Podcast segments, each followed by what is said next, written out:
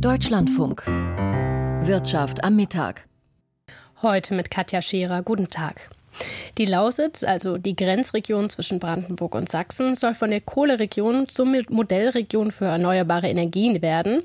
Heute schaut sich Bundeswirtschaftsminister Robert Habeck vor Ort an, wie der Wandel vorangeht. Darüber sprechen wir und wir blicken auf die Konzernumbaupläne beim Medizintechnikunternehmen Fresenius. Zuerst aber starten wir mit einem Blick an die Börse. Heute ist für uns Jan Plate in Frankfurt vor Ort. Herr Plate, das Münchner IFO-Institut hat seine monatliche Umfrage zum Geschäftsklima in Deutschland veröffentlicht. Das ist ein wichtiger Indikator für die Konjunktur in Deutschland. Wie sind die neuesten Zahlen ausgefallen? Also der Geschäftsklimaindex ist von 90,1 Punkten im Vormonat auf 91,1 Zähler gestiegen, wobei Volkswirte mit einem noch einem Hauch stärkeren Anstieg auf 91,2 Zähler gerechnet hatten. Und deswegen das Börsengespräch zum IFO-Index mit Andreas Scheule von der DK Bank aus der Sparkassengruppe. Das habe ich kurz vor der Sendung aufgezeichnet und wollte eben erst mal wissen, hat der Anstieg des IFO-Index dennoch ein bisschen enttäuscht? Ein bisschen hat er uns tatsächlich enttäuscht und es lag an der Geschäftslage. Allerdings muss man sagen, die Unternehmen beurteilen ihre Geschäftslage anders als die bei den Erwartungen außergewöhnlich realistisch. Die Lagebeurteilung dümpelt seit geraumer Zeit auf rezessivem Niveau dahin. Das heißt, die Unternehmen gehen von einer weiteren Schrumpfung des Bruttoinlandsprodukts aus. Allerdings, und das signalisiert uns auch das Niveau, diese Rezession, die wird mild ausfallen.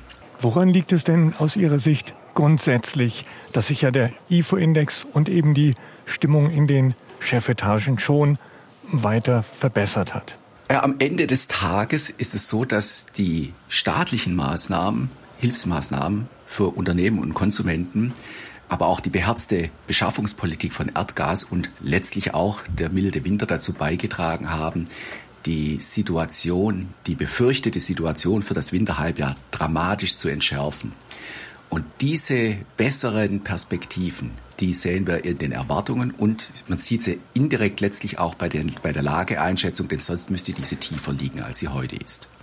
Wenn wir nach ähm, China schauen mit der Öffnung der chinesischen Wirtschaft und ja einer gelockerten chinesischen Corona-Politik, wie sehr wittern da die Firmen auch sozusagen ein bisschen Morgenluft? Das ist mit Sicherheit auch ein Teil der aufkeimenden Zuversicht. China war ja lange Zeit gelähmt durch die Null-Corona-Politik, durch Lockdowns und diese Lieferprobleme, die daraus resultierten, die dürften vorerst der Vergangenheit angehören. Das heißt, die Unternehmen rechnen mit stetigeren Lieferströmen, aber sie rechnen auch mit besseren Geschäften in China. Von einem anderen Volkswirte heißt es zum IFO-Index mit Blick auf so ein bisschen nach vorne, insbesondere der Bausektor, ja wegen der höheren Zinsen oder auch Teile der Automobilindustrie, die könnten sich hm, zumindest in den kommenden Monaten noch so ein bisschen als Spielverderber erweisen. Inwieweit würden Sie dem zustimmen? Äh, das deckt sich auch mit den IFO-Daten, die wir heute bekommen haben. Es gibt nämlich zwei Wirtschaftsbereiche, bei denen sich sowohl die Lage als auch die Erwartungen eingetrübt haben. Das eine sind die Dienstleister und das zweite ist die Bauwirtschaft. Die Bauwirtschaft ist wahrscheinlich im Moment der Wirtschaftsbereich, der sich in der schärfsten Rezession in Deutschland befindet. Ganz wichtig ist auch die Inflation. Die lag im Januar in Deutschland mit 8,7 Prozent, wieder ein bisschen höher als im Dezember mit 8,1 Prozent. Die hohe Inflation dürfte der Bundesbank zufolge auch wegen hoher Tarifabschlüsse noch eine Weile anhalten. Wie sehr beschäftigt eben das Thema Inflation weiterhin? Also die Inflation ist ein ganz zentrales Thema, auch für die konjunkturellen Perspektiven und vor allem auch im Zusammenhang mit der Lohnentwicklung. Was wir erwarten, ist, dass die Energiepreise im Lauf des Jahres zurückkommen und auch dämpfend auf die Inflation wirken werden. Gleichzeitig aber äh, erleben wir einen kräftigen Anstieg der Lohnzuwächse was konjunkturell durchaus positiv ist, denn zunächst mal werden die negativen Inflationseffekte kompensiert und im nächsten Jahr werden wir sogar deutlich positive Reallohnzuwächse erleben. Das stützt die Konjunktur, aber natürlich kann das auch preistreibend sein. Beim Thema Inflation eine Einschätzung des IFO-Institutes. Dem IFO-Institut zufolge hat der Anteil der Unternehmen, die ihre Preise in den kommenden drei Monaten anheben wollen, im Februar weiter abgenommen. Und zwar deutlich heißt es da. Wie sehr lässt Sie das ein bisschen aufatmen? Das heißt, äh, ja, weniger Inflation, aber mehr als vor der Ukraine-Krise. Sagt Andreas Scheule von der DK Bank aus der Sparkassengruppe. Ja, danke auch aus Köln. Und dann äh, noch die Frage an Sie, Herr Plate. Hat der IFO heute für den DAX eine Rolle gespielt? Also der IFO-Index spielt da heute jetzt nicht die Hauptrolle. Wenn, dann hat der erneut eben etwas bessere Index eher noch die aktuellen Zinserhöhungssorgen der Anleger ein bisschen verstärkt. Und der DAX, ja, verliert jetzt ein Viertelprozent auf 15.363 Punkte. Dann blicken wir auf einzelne Unternehmen. Zuerst auf den Gesundheitskonzern Fresenius. Der hat heute Jahreszahlen vorgelegt und Umbaupläne angekündigt. Das Unternehmen ist der größte private Krankenhausbetreiber in Deutschland. Auch Medikamente und Medizinprodukte zählen zum Sortiment. Mehr zu diesen Umbauplänen hören wir gleich noch. Jetzt aber erstmal der Blick auf die Aktie. Wie steht die da? Also, dass Fresenius die komplexe Firmenstruktur mit der Entflechtung der zuletzt der besonders belastenden Dialysetochter Fresenius Medical Care vereinfachen will, das wird als ermutigend ermutigend gesehen. Allerdings, während eben die Aktien des Klinik- und Medizintechnikunternehmens Fresenius nach den Zahlen und den Aussagen zur zukünftigen Konzernstruktur dreieinhalb Prozent verlieren, da springen dann hingegen die Anteilsscheine der Dialysetochter Fresenius Medicare um satte zwölfeinhalb Prozent im DAX nach oben. Zahlen hat auch der Telekommunikationskonzern Telefonica Deutschland vorgelegt. Den, den, kennt man für die Marke O2. Wie sind die ausgefallen? Ja, erstmals seit zehn Jahren hat die Tochter des spanischen Telefonkonzerns Telefonica aus eigener Kraft einen satten Gewinn erzielt, was auf Milliardeninvestitionen in den vergangenen drei Jahren und das daraus resultierende Kundenwachstum zurückgeführt wird. Wobei die seit Jahresbeginn gut gelaufene Aktie bei Gewinnmitnahmen jetzt mit einem Minus von fast zwei Prozent zu den Verlierern im MDAX zählt heute. Und dann blicken wir auf den Autobauer Stellantis. Äh, da gab es auch neue Zahlen. Ja, der Autobauer Stellantis mit Marken wie Opel, Fiat, Peugeot oder Chrysler hat im vergangenen Jahr dank höherer Preise und Kosteneinsparungen einen Rekordgewinn von 16,8 Milliarden Euro erzielt. Die rund 13.000 Beschäftigten der Opel-Mutter Stellantis in Deutschland, die erhalten erneut eine Jahresprämie von 2.000 Euro. Ansonsten Stellantis hat außerdem eine geplante Dividendenzahlung von 4,2 Milliarden Euro und ein Aktien Aktienrückkaufprogramm mit einem Volumen von 1,5 Milliarden Euro bekannt gegeben. Die Aktie verteuert sich um rund 1 Prozent. Und mit Stellantis beenden wir den Blick auf die Unternehmen und schauen noch auf Euro, Rente und Gold. Ja, der Euro steht bei einem Dollar 0,638. Die deutschen Staatsanleihen sind heute etwas weniger gefragt. Die durchschnittliche Rendite bei 2,56 Prozent und der Goldpreis kann zulegen um rund 9 Dollar und steigt auf fast 1842 Dollar. Das war der Börsenbericht heute mit Jan Plate. Und jetzt wollen wir, wie angekündigt, nochmal den Blick auf Fresenius vertiefen. Das Unternehmen kämpft mit nicht ganz so guten Zahlen. Deswegen will es die Tochterfirma Fresenius Medical Care, die ebenfalls im DAX gelistet ist, bilanziell abtrennen. Wie das genau funktionieren soll und warum es für den Konzern wichtig ist, das erklärt Mischa Erhardt. Reset. Zurücksetzen. Dieser Name ist seit einigen Monaten bei Fresenius Programm. Ich bin im Oktober angetreten und wir waren uns alle einig, Fresenius braucht einen Reset. Fresenius braucht einen Wandel. Sagt der neue Fresenius-Chef Michael Senn. Mit diesem Wandel verbunden ein stärkeres Loslösen von der auf Diabetes und Nierenerkrankungen spezialisierten Tochter Fresenius Medical Care, kurz FMC. Bislang musste Fresenius seine Tochter vollständig in seiner Bilanz führen. Bis Ende des Jahres soll FMC in eine voll eigenständige AG umgewandelt werden. Eine außerordentliche Hauptversammlung soll im Juni den dafür notwendigen Beschluss fassen. Auf diese Weise sollen beide Konzerne künftig unabhängiger voneinander agieren können. Zudem muss Fresenius dann nur noch seinen Anteil von 32 Prozent an der Tochter in der eigenen Bilanz ausweisen. Die Fresenius SE wird mit 32 Prozent Anteil ein aktiver Investor sein. Und ich habe dem neuen Management-Team von FMC deshalb klar gesagt, wie zügig wir eine Verbesserung erreichen sehen wollen, um genau den Wert unserer so bedeutenden Beteiligung zu maximieren. Fresenius Medical Care hatte sich in den vergangenen Jahren zunehmend als Bremsklotz für Fresenius dargestellt. Im vergangenen Jahr ist der Gewinn von FMC um 10 Prozent eingebrochen. Das hochverschuldete Unternehmen kämpft mit einigen Problemen. Der unabhängige Gesundheitsunternehmensanalyst Thomas Schießle von Equities sieht den Schritt als folgerichtig und sinnvoll an. Wesentlicher Punkt bei der anstehenden Sanierung ist ja die doch deutliche Fremdkapitallast zu reduzieren. Und diese Reduktion muss zügig vonstatten gehen, denn wir wissen ja alle, die Zinsen sind gestiegen und das äh, sorgt natürlich dafür, dass die Profitabilität des Konzerns leidet. So sind im vergangenen Geschäftsjahr von Fresenius zwar die Umsätze um knapp 10 Prozent gestiegen, der operative Gewinn allerdings um 6 Prozent zurückgegangen. Mit dem Reset oder Neuanfang einher geht auch ein Sparprogramm, mit dem Fresenius bis 2025 eine Milliarde Euro einsparen will, vor allem bei der Tochter FMC. Für das Sparprogramm rechnet Fresenius mit Mehrkosten von bis zu 750 Millionen Euro. Im laufenden Jahr rechnet Fresenius mit anhaltendem Gegenwind, wie Fresenius Finanzchefin Sarah Henneken unterstreicht. Während wir weiterhin eine gute Nachfrage nach unseren Produkten und Dienstleistungen sehen, erwarten wir verstärkten inflationären Druck, der unsere Rentabilität belasten wird. Im Vergleich zu 22 erwarten wir, dass sowohl die Personal- als auch die Materialkosten weiter steigen werden.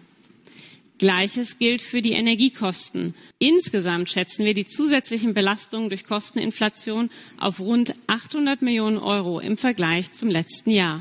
Mit diesen Zusatzkosten rechnet Fresenius für 2023 mit Ergebnissen auf Vorjahresniveau oder etwas darunter. Der Gesundheitskonzern Fresenius will seine Firmenstruktur vereinfachen. Misha Erhard berichtete über die Details. Der Fernsehkonzern Pro7 Sat1, über den geht es im nächsten Beitrag, der hat eine neue Großaktionärin, eine tschechische Milliardärin, die über 9 Prozent der Firmenanteile erworben hat. Wer genau das ist, das berichtet Marianne Allweis. Renata Kellnerova gilt als reichste Person in Tschechien und als zwölftreichste Frau der Welt. Nach dem Unfalltod ihres Mannes Peter Kellner übernahm sie vor zwei Jahren das Management seiner Unternehmensgruppe PPF. Mit Erfolg und einem starken Team um sich herum bescheinigte ihr das Forbes-Magazin und wählte die 55-Jährige im vergangenen Jahr zur dritteinflussreichsten Frau Tschechiens. Bis dahin war Kellnerova nicht öffentlich aufgetreten. Sie managte das Familienvermögen, sammelte Kunst, spendete für Kultur und Bildung und übernahm vor zehn Jahren die tschechische Reitmannschaft und organisierte Turniere. Ihre Tochter Anna ist Springreiterin und mit dem drittreichsten Tschechen, dem Energieunternehmer Daniel Kretinsky, liiert. Renata Kellnerova kann außerdem auf langjährige Erfahrung im internationalen Finanzkonzern ihres verstorbenen Mannes zurückgreifen. Vor 30 Jahren stieg sie in den Verwaltungsrat der PPF Group ein. Neben Finanzdienstleistungen, Versicherungen und Telekommunikation investiert die Gruppe seit mehr als 20 Jahren auch im Medienbereich. 2002 übernahm sie die Kontrolle über TV Nova, den ersten privaten Fernsehsender Tschechiens. Vor zwei Jahren folgte die mitteleuropäische Medienholding CME. Marianne Allweis war das über die neue Großaktionärin beim Fernsehkonzern Pro7 Sat1. Die Lausitz hat als Kohleregion lange Tradition. Seit mehr als 150 Jahren wird dort Braunkohle gefördert. Künftig soll die Region Vorbild für die Erzeugung erneuerbarer Energie werden. Und Bundeswirtschaftsminister Robert Habeck will auch früher raus aus der Kohle aus der Region. Im Jahr 2030 statt 2038 soll Schluss sein, wenn es nach ihm geht. Heute ist er in der Region unterwegs und er führt auch Gespräche mit der LEAG, also dem Unternehmen, dem die Tagebaue und Kraftwerke dort gehören. Das ist quasi der Hauptakteur, mit dem man sprechen muss, wenn man den Kohleausstieg hier auf 2030 vorziehen möchte. Unsere Korrespondentin Ann-Kathrin Büsker beobachtet die Termine des Ministers. Ich habe kurz vor der Sendung mit ihr gesprochen und ich habe sie gefragt, äh, Frau Büsker, welche Rolle spielt denn das Thema Kohleausstieg eigentlich bei der Reise des Ministers? Na, offiziell soll der Ausstieg bei diesem Besuch gar keine Rolle spielen. Es geht Habeck ja darum, sich die bereits stattgefundene Transformation anzuschauen und das, was noch geschehen muss, in Klammern auch für einen Kohleausstieg. Der Tag begann für Habeck mit einer Veranstaltung für ein geplantes Wasserstoffkraftwerk, ein sehr großes Forschungsprojekt auch, können wir uns gleich vielleicht noch gemeinsam genauer anschauen. Da wird also was geschaffen, etwas aufgebaut, sowohl um erneuerbare Stromversorgung zu sichern, aber auch eben um Arbeitsplätze zu schaffen. Die Transformation in der Lausitz, die muss ja äh, nach Mitblick Blick auf das Ende der Braunkohle aktiv gestaltet werden und das eben zwischen allen politischen ähm, Akteuren und das ist im Grunde auch allen klar. Es gab ja dann eben auch am Vormittag einen Besuch bei der LEAG, dem Unternehmen, dem die Kraftwerke und die Tagebaue gehören und da haben die Azubis ähm, demonstriert. Habeck hatte sich mit denen zum Gespräch getroffen und die haben ganz gut mobilisiert. Ich würde sagen, knapp 100 Leute waren wohl tatsächlich da und ähm, die haben ihm einen kleinen Vertrag vorgelegt mit der Forderung, den Kohlekompromiss, also den Ausstieg 2038 nicht in Frage zu stellen und Arbeitsplätze eben auch in Zukunft zu sichern. Also das hat nochmal gezeigt, wie die Gemengelage und wie die Stimmung tatsächlich hier auch bei den Menschen in der Region ist, nämlich dass die Klarheit wollen ähm, bezüglich dessen, was auf sie zukommt. Wie positioniert sich die LEAG in der Frage? Ja, da kann man, glaube ich, von einer Doppelstrategie sprechen. Zum einen hat das Unternehmen ja inzwischen selbst umfangreiche Pläne zum Ausbau der erneuerbaren Energien, um sich da zu einem großen Player zu entwickeln. Die Gigawatt Factory ist ein so ein Projekt, ein geplanter Solarpark mit sieben Gigawatt. CEO Kramer, der betonte eben in einem gemeinsamen Statement das große Potenzial auch der Tagebau-Folgelandschaften. Schon jetzt stehen ja beispielsweise im renaturierten Bereich des Tagebau Jenschwalde Windräder. Das ne-, Unternehmen hat schlichtweg verfügbare Flächen und das ist ja oft ein entscheidender Faktor beim Ausbau der Erneuerbaren. Dazu kommen Pläne für Gaskraftwerke an den Standorten der bisherigen Braunkohlekraftwerke, die dann auch eben H2-ready sein sollen. Und hat Kramer betont, dass es eben nur gelingen kann, wenn man klare Rahmenbedingungen des Staates bekommt. Habeck will die auch schaffen in der ersten Jahreshälfte, also für den Ausbau von Gaskraftwerken bzw. Wasserstoffkraftwerken. Hm, interessant auch, dass der Wirtschaftsminister die Pläne der LEAG explizit gelobt hat. Das Unternehmen werde von sich selbst, aus sich selbst heraus bereits grüner. Aber gleichzeitig betont CEO Kramer eben auch, dass es einen Vertrag gibt, der den Ausstieg bis 38 regelt und dass die Unternehmen eben auch ihre Zeit brauchen für diesen Umstieg. Sein Motto ist ähm, erst Ausbau, dann Ausstieg. Stichwort Ausbau. Sie hatten das Kraftwerk bereits erwähnt, das im Industriepark Schwarze Pumpe entstehen soll. Was ist da genau geplant?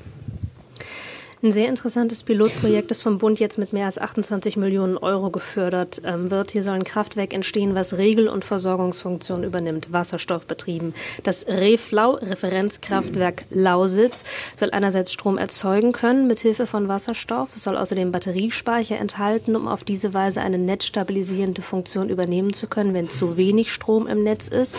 Mm, dann soll es einspringen. Dieser Funktion soll es auch Dunkelflauten überbrücken können, also die Zeiten, wenn weder Wind weht noch noch Sonne scheint, da sollen bis zu zwei Wochen überbrückt werden können. Und zur Funktion als Regelkraftwerk gehört dann eben auch in Phasen, in denen viel Strom im Netz ist, damit Wasserstoff zu produzieren. Also auch eine Elektrolyseeinrichtung ist geplant. Soll im Grunde ein Multifunktionstalent sein, anders als bisherige Großkraftwerke, die ja nur Strom produzieren. Das Ganze ist in einem Verbund mit Forschungseinrichtungen. Das Fraunhofer Institut ist dabei, Ulis aus Dresden und Cottbus, Senftenberg, um eben auch die unterschiedlichen Zusammenhänge zu testen, was funktioniert, was man braucht braucht das Ganze ein Pilotprojekt. Ann-Kathrin Büsker war das über den Umbau der Lausitz zur Modellregion für erneuerbare Energien. Wie hat der Einmarsch Russlands in die Ukraine die Geschäfte der deutschen Wirtschaft in Mittel- und Osteuropa verändert? Zu dieser Frage hat der Ostausschuss der deutschen Wirtschaft heute Vormittag Zahlen präsentiert. Der Verein kümmert sich um die Aktivitäten von deutschen Unternehmen in 29 Ländern, von Osteuropa über Russland bis nach Zentralasien. Und auch wenn das Geschäft mit Russland wenig überraschend eingebrochen ist, gibt es durchaus auch gute Zahlen zum Handel mit der Region. Thomas Franke berichtet. Auf Platz 1 des Osthandels ist Polen gefolgt von Tschechien und Ungarn. Das Geschäft mit Russland ist erwartungsgemäß abgerutscht. So haben die Exporte deutscher Firmen nach Russland im vergangenen Jahr 45 Prozent verloren und sind jetzt bei knapp 15 Milliarden Euro. Russland ist damit nicht mehr auf Rang 15, sondern auf Rang 23 der deutschen Absatzmärkte. Der Osthandel insgesamt sei jedoch mit 562 Milliarden Euro auf einem Rekordhoch. Der Grund dafür sei, so der Geschäftsführer des Ostausschusses der deutschen Wirtschaft Michael Harms, dass die deutschen Unternehmen ihre Absatzmärkte diversifizieren konnten. In den Fokus sind dabei die Länder Zentralasiens gerückt und der Südkaukasus. Besonders die Lieferung von Strom stehe dabei im Mittelpunkt. So plane beispielsweise Aserbaidschan einen Windpark am Kaspischen Meer, der in Zukunft sieben Gigawatt über eine unterirdische Trasse bis nach Rumänien liefern soll. Harms. Es sind aber auch äh, natürlich Verlagerungseffekte aus Russland heraus. Wir sind ja interessiert, dass sich in diesen Ländern Produktion und auch Zukunftschancen entwickeln, wie zum Beispiel bei der grünen Transformation.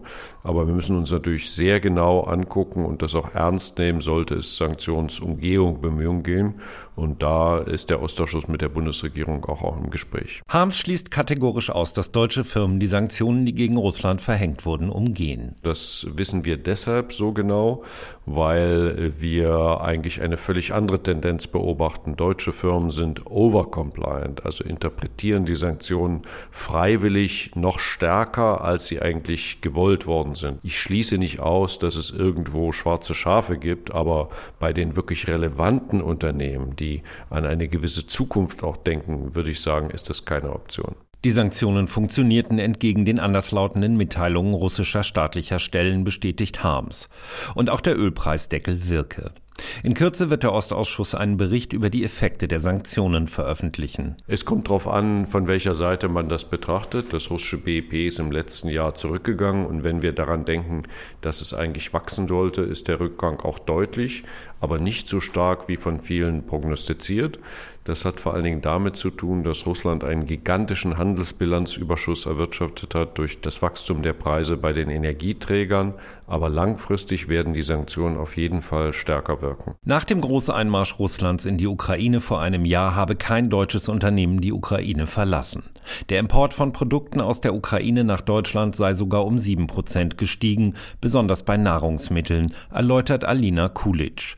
Sie leitet den Service Desk Ukraine des Ostausschuss. Dort berät sie Unternehmen, die mit der Ukraine Geschäfte machen möchten oder es bereits tun. Das Thema Nummer eins ist Versicherungen, die gerade nicht äh, so optimal laufen oder Rückdeckungen, die äh, momentan auch fehlen.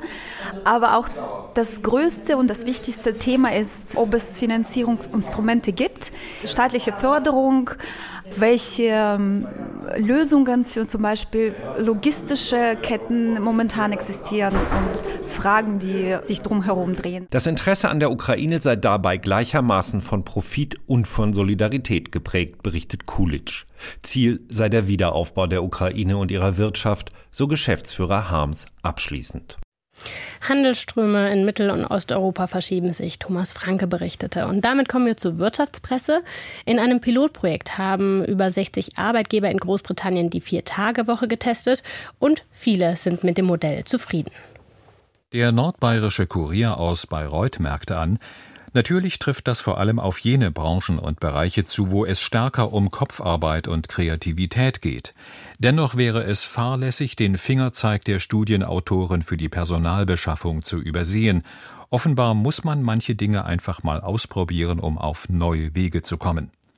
Die neue Osnabrücker Zeitung fragt, wird die Vier-Tage-Woche bald zum Standard? Das ist schwer vorauszusagen. Es wird sicher Bereiche geben, in denen das schon bald möglich sein wird, vor allem im Büro, in der Fertigung oder der Softwareentwicklung. In anderen Arbeitsfeldern, wie etwa im medizinischen Bereich oder in der Pflege, geht es um den unmittelbaren Kontakt zum Menschen. Es ist kaum vorstellbar, das über künstliche Intelligenz abzuwickeln. Die Frankfurter Allgemeine Zeitung ist skeptisch. Dass sich das Konzept bald in großem Umfang durchsetzt, ist nicht zu erwarten. Das liegt vor allem daran, dass die Produktivität der Mitarbeiter wegen der kürzeren Arbeitszeit sehr stark steigen müsste, stärker als es realistisch erscheint. Natürlich spricht überhaupt nichts dagegen, dass Unternehmen ihren Beschäftigten eine Vier-Tage-Woche anbieten, wenn sie das wollen. Im Kampf um knappe Fachkräfte kann das ein guter Anreiz sein. Doch für die meisten Unternehmen dürfte eine Vier-Tage-Woche vor allem eines bedeuten, einen enormen Kostenschub. Und äh, damit endet unsere Wirtschaftspresse heute und auch unsere Sendung Wirtschaft am Mittag. Nach den Nachrichten hören Sie hier die Sendung Deutschland heute mit Jessica Sturmberg. Dort geht es unter anderem um die Frage, wie neue Städtepartnerschaften mit der Ukraine in Kriegszeiten entstehen können. Und geplant ist auch ein Beitrag über Lebensmittelretter, nämlich die Frage, wie man aus Essen, das im Müll landet, wieder neue, leckere Lebensmittel machen kann. Ich bin Katja Scherer, ich bedanke mich bei Ihnen herzlich fürs Zuhören und wünsche Ihnen noch einen schönen Nachmittag.